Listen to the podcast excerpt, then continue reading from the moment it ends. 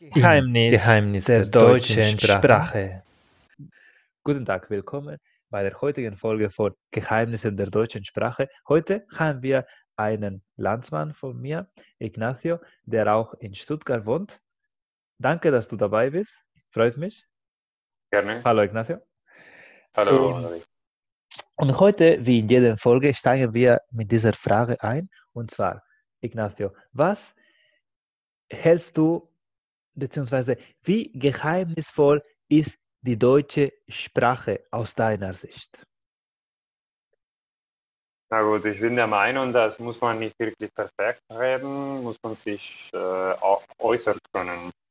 Und äh, ich versuche nicht wirklich perfekt Deutsch zu reden. So, es gibt viele Worte, die ich nicht kenne. So. Aber mittlerweile kann ich mich äh, unterhalten und das ist, reicht von mir aus. Das heißt, du hast äh, gesehen, es war schwierig, das war auch bei mir auch tatsächlich der Fall, aber dass man das tatsächlich, diese Ängste überwinden könnte. Ja, man kann tatsächlich am, Ende die Sprache beherrschen, aber ich bin der Meinung, man kann nicht wirklich äh, perfekt Deutsch reden. So fehlerfrei ist es äh, einfach unmöglich für mich, weil einfach auch kein Interesse daran habe mir ist egal, wenn ich Fehler mache. Das ist meine eigene Einstellung. Aber muss man sich unterhalten können. Mhm. Also das heißt, dass du einfach ein funktionelles Niveau bei deinem Alltag jetzt so in Deutschland erreicht hast. Okay. Der erste Teil handelt sich immer um einen kurzen Vortrag und ich würde dich deswegen darum bitten, mir einen kurzen Input zu geben, worüber ich jetzt einen Vortrag halten soll. Okay, mein Thema ist, äh, was halten Sie von künstlicher Intelligenz? Künstliche Intelligenz ist ein sehr aktuelles Thema. Es äh, kommt mir jetzt äh, vor, dass äh, es in dem letzten halben Jahr aufgrund von der Digitalisierung im Rahmen der Corona-Krise viel öfters äh, zum Ausdruck gebracht worden ist. In sich ich finde es auch eine vertretbare Lösung für viele Abläufe, für viele Prozesse im Alltag, die schnell gehen müssen. Zum Beispiel Behördegänge mit künstlicher Intelligenz wären viel effizienter aus meiner Sicht. Andererseits, ich muss äh, bemängeln, dass, äh, die, dass der Ersatz von Menschen in viele Berufe, wie zum Beispiel viele Kassen im Supermarkt laufen lediglich elektronisch, nicht mehr mit den Kassierern, mit den Aushelfern. Und das wird weiterhin in anderen Bereichen so sein, dass einfach Menschen keinen Arbeitsplatz da haben werden.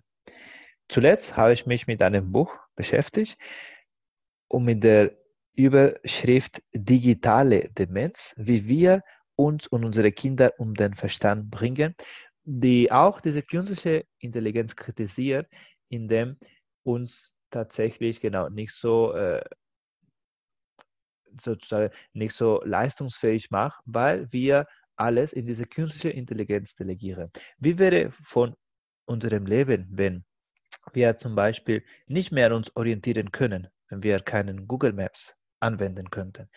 Solche Fragen wirft das Buch und ich finde es, dass eine grundlegende Debatte notwendig ist, um überhaupt zu merken, welches, in welchen Bereichen, in welchem Umfang ist notwendig, eine künstliche Intelligenz einzuführen. Ich bin als Gesundheitsmitarbeiter äh, skeptisch, inwieweit bestimmte zum Beispiel Stimmungsauffassung oder Krankheitszeichen durch eine Maschine oder durch einen Simulator ersetzt werden können.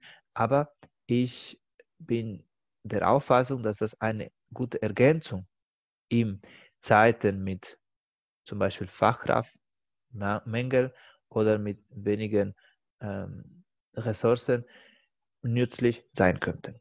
Das wäre eine Zusammenfassung meiner Meinung und ich freue mich auf deine Rückfragen. Ähm, zuerst, ich finde sehr interessant, was du gesagt hast. Äh, Ich hätte noch ein paar Fragen.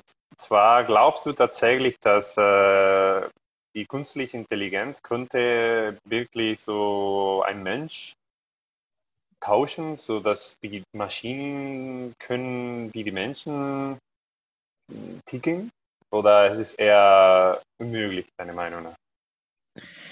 Ich, äh, bei dieser Frage habe ich kurz äh, danach gedacht, genau, wie das in, in der Fantasiewelt oder in Filmen ähm, vertreten worden ist. Und es gibt tatsächlich diese Annahme, das habe ich auch in einer Tatort-Folge gesehen, wo die Maschine viel, so viel lernt von dem Mensch, dass die tatsächlich das Verhalten von den Menschen überholt hat.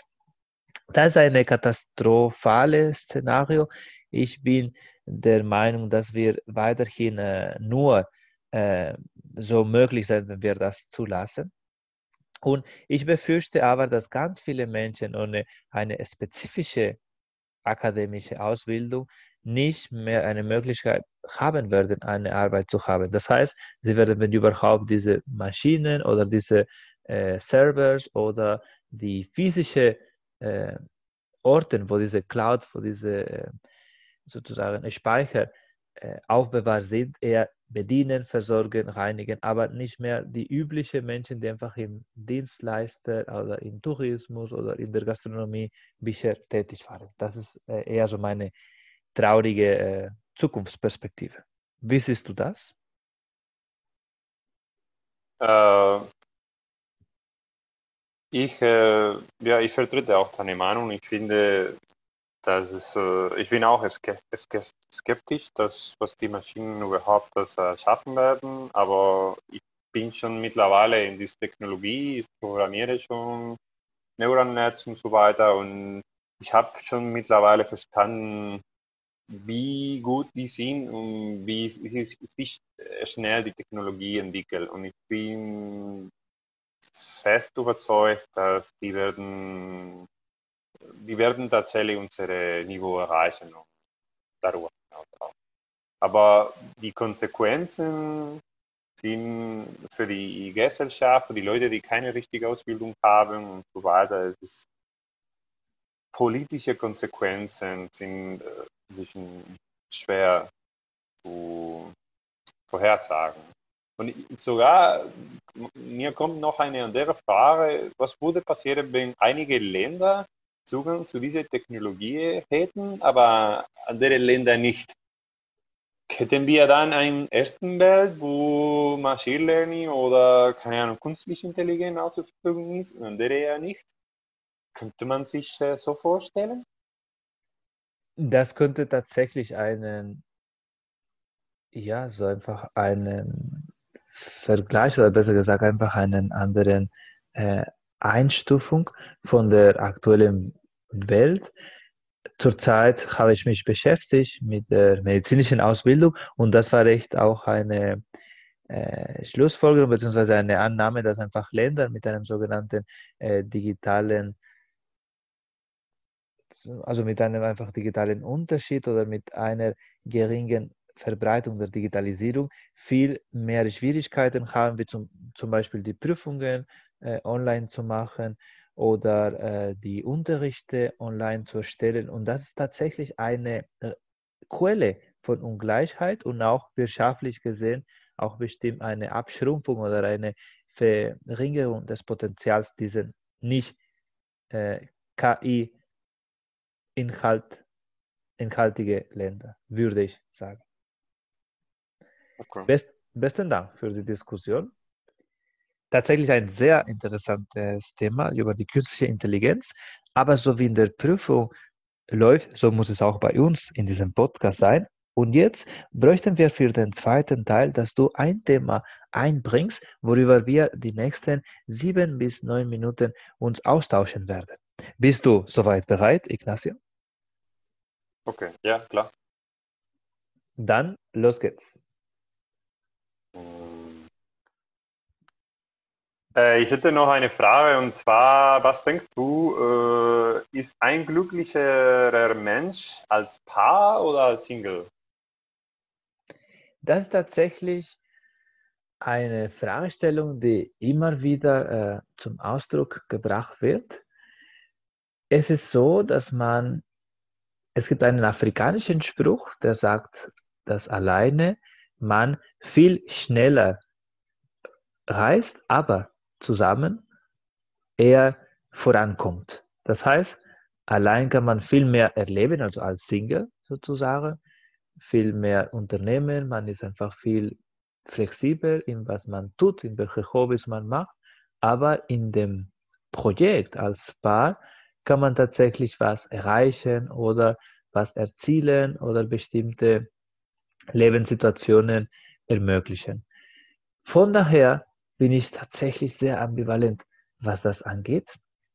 Ich äh, befürchte, dass äh, die aktuelle äh, Gesellschaft bei der Wichtigkeit, dass man äh, jeder für sich seine beruflichen Ziele, also vor allem in Deutschland ist der Schwerpunkt auf diese Karriere gelegt, macht das kaum vereinbar mit einer mit einem Paar leben, wo die beiden, Frau und Mann, sicher auf diese Karriere sich konzentrieren können.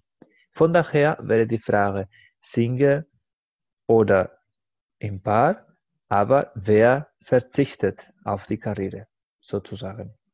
Worauf muss man verzichten, um eine Pärchen-Situation zu erreichen? Ich bin mit dem letzten Ausdruck nicht äh, einverstanden. Im Vergleich, so wenn man vergleicht äh, Durchschnitt äh, Einkommen von einem Mann, der auch verheiratet ist und Kinder hat, ist durchschnittlich höher als ein Single-Mann. So zumindest für Männer es ist äh, als äh, nur als äh, Einkommen äh, letztendlich äh, macht schon einen Unterschied, wenn man in einem Paar ist.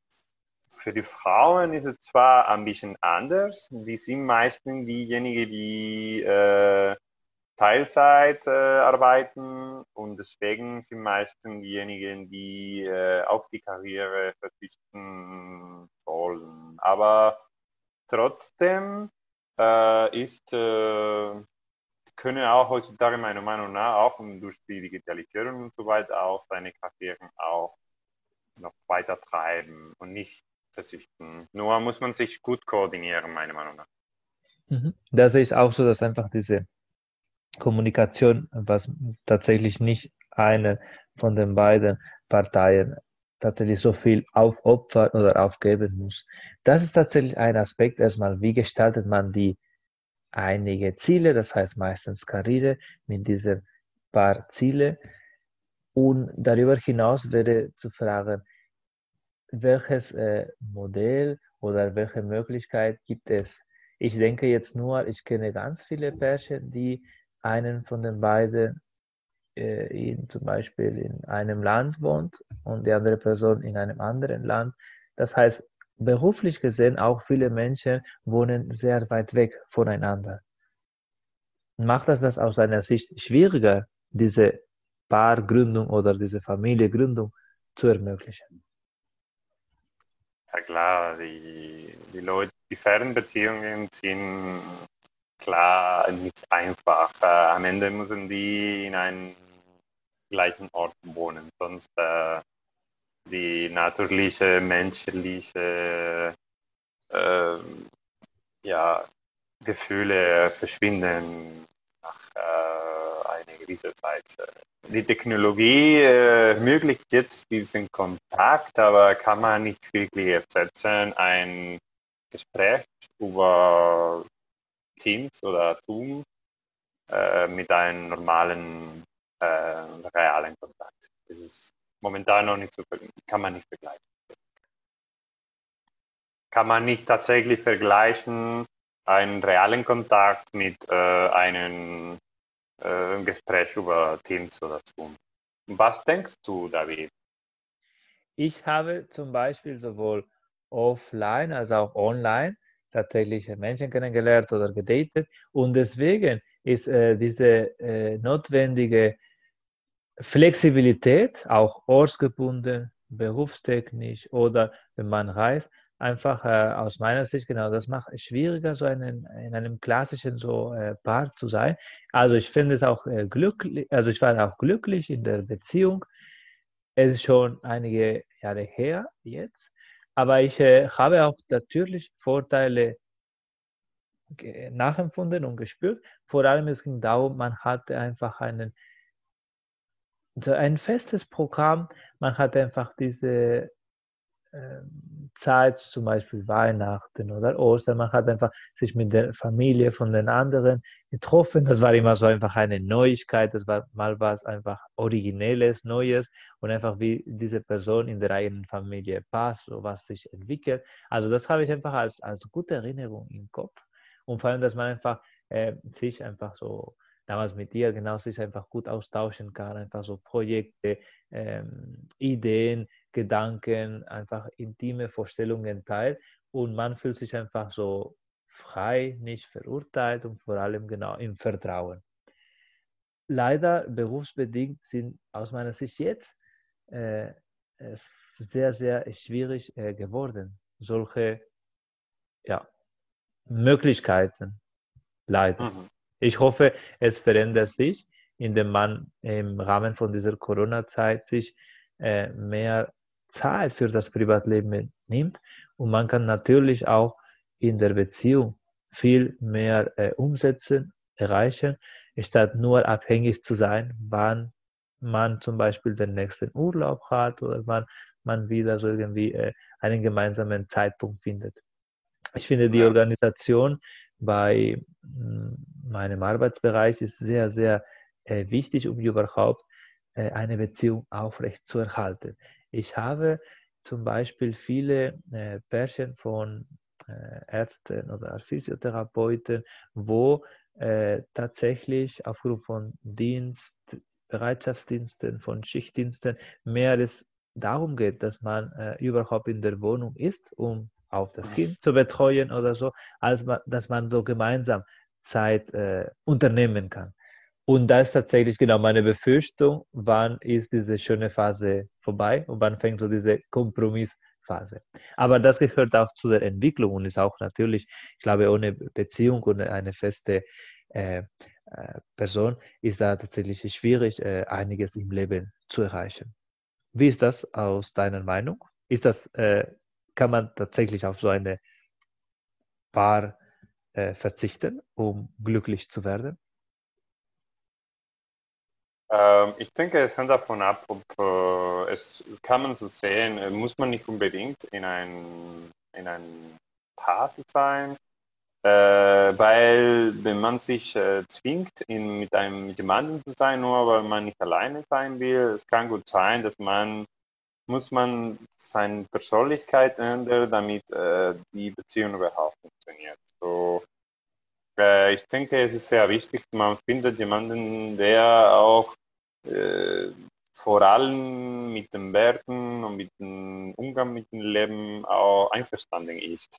So, wo man lebt, äh, lebt, sorry, wo, wo man, was man treibt gerne, die Hobbys, oder müssen schon einige Sachen ehrlich sein. Und dann, wenn man findet jemanden, der äh, wirklich dazu passt, es gibt niemanden, die zu dir 100% passt, aber es kann nicht sein, dass du bist mit jemandem, die nur 50% passt, weil danach gibt es nur Kompromisse und Kompromisse und das ist einfach nicht ein schönes Leben, wird nur gestritten und so weiter. Also es lohnt sich wirklich, ein bisschen zu warten und ein bisschen zu vor allem suchen jemanden, der äh, zu dir passt. Wenn du jemanden findest, der zu dir passt, nicht 100 Prozent, weil ich denke, das geht nicht, aber einen höheren Prozent, dann kannst du wirklich in diesem Fall äh, ein angenehmes Leben haben, weil kannst du andere Sachen erleben, oder eine gute Begleitung haben oder jemanden, die auf dich steht und das auch dir unterstützt. Aber das passiert nur, wenn diese Person auch dir steht und dir versteht, weil gibt es ähnliche äh, Mentalitäten. Und dann, dann, dann ist schön. Sonst kann tatsächlich ein Paar schlechter als Single sein, aber kann auch besser sein. Es hängt davon ab. Wie, ich bin voll bei dir, also das macht diese Zusammen, das Zusammenwürfe, also das von den Persönlichkeiten, von den Interessen macht schon ganz viel aus. Und ich bin der Auffassung, so war es meine persönliche Erfahrung, dass eine ähnliche äh, Interessenschaft oder eine ähnliche Lebensvision wichtig ist, aber wenn das so, so nah äh, oder so ähnlich oder, äh, oder genauso ist, das kann tatsächlich zu Langeweile führen. Also es muss einfach eine gewisse Spannung da sein von äh, Ansichten, aber einfach, dass man ein gemeinsames Ziel sozusagen erreichen kann. Ja, und genau. Aber gibt es Sachen, die keine Ahnung, wenn du sehr links bist und dann die andere sehr rechts ist, dann kann es schon sein, dass es gibt es nur Streit äh, wegen politischen Themen. Muss man auch irgendwie auch geistig passen, äh, nicht äh, worauf das, das bedeutet. Vielleicht man muss man, so ich reise gerne, wenn die andere überhaupt nicht reisen will, dann ist es auch sozusagen muss man irgendwie diese gemeinsamen äh, Einstellungen finden. Und dann, äh, man genießt das Leben mehr, aber nur dann. Genau, zum Beispiel, man kann einfach so wie die Deutschen zum Beispiel im Keller lachen. Man könnte einfach diese, diese politische Themen außer vor lassen, also nicht in der Beziehung einbringen. Es gibt natürlich immer wieder genau Absprachen. Und ja, ich bin gespannt, also wie die Zuhörer das äh, ansehen, inwieweit genau sie fühlen sich besser so als Singles oder in der Beziehung. Und wir freuen uns natürlich über eure Rückmeldungen. Erstmal äh, lassen wir das so stehen. Ich hoffe, ihr habt das genossen. Und besten Dank an dir, Ignacio, für die Diskussion. Und ich hoffe, du kannst uns einander mal begleiten. Gerne. Vielen Dank für die Einladung. Bis bald. Weitere Folgen findet ihr in der Webseite von redcircle.com sowie in deinen Lieblingssozialen Netzwerken der deutschen Sprache.